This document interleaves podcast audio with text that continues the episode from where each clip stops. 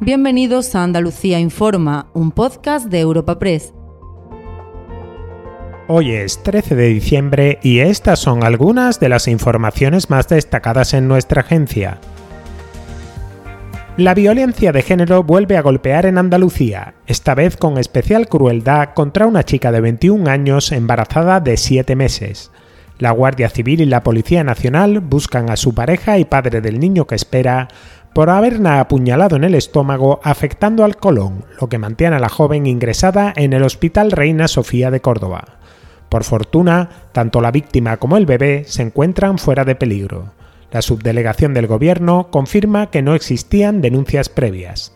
La agresión tuvo lugar en el municipio de Fuente Palmera y así lo vivió un testigo del brutal suceso. Pues yo vi a la chavala por aquí andando, con la mano puesta aquí, chorreando mucha, echando mucha sangre.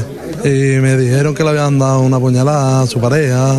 Y ya no, ya vi después la guardia y eso para el centro de salud. Pues un familiar que iba con ella. Creo que es un familiar eh, que iba con ella andando para el centro de salud. Después lo está un poquillo de eso, más que se habla de eso ahora, porque nunca había pasado aquí una cosa así, de esas cosas.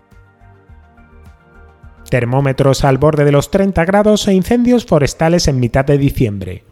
Coincidiendo con la celebración de la cumbre del clima en Dubái, Andalucía registra a una semana de la entrada del invierno episodios que avalan la tesis del imparable avance del cambio climático.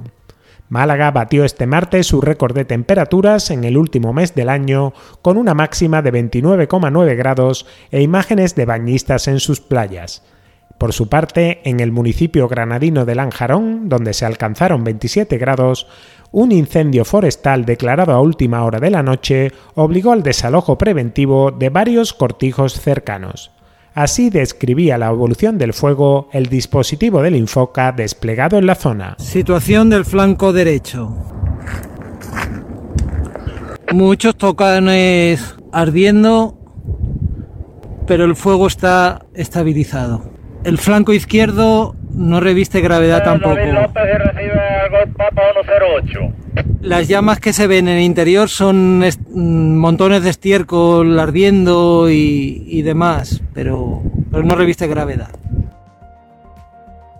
Y al cierre, en el plano político, el Parlamento andaluz se desplaza a Antequera para conmemorar el 45 aniversario de la firma del acuerdo preautonómico suscrito en este municipio malagueño. Horas antes del Pleno de la Cámara, la Mesa y la Junta de Portavoces se han reunido en el Ayuntamiento de la localidad para rememorar el pacto que unió a todas las fuerzas políticas en 1978 a favor de lograr la mayor autonomía posible para Andalucía en vísperas de la aprobación de la Constitución.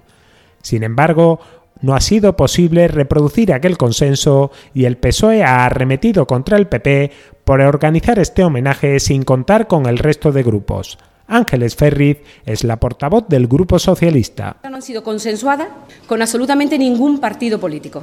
Es más, ni siquiera hemos recibido la secuencia del acto. No se ha hablado en ninguna junta de portavoces, no se nos ha contado por qué estamos aquí, no se nos ha dicho absolutamente nada. Viene siendo la práctica habitual de la derecha en el Parlamento de Andalucía. Así que siento aguarle esta fiesta del postureo al que nos tiene acostumbrado el Partido Popular. Pero lo cierto es que el pacto de Antequera, el espíritu del pacto de Antequera, desde luego no era este.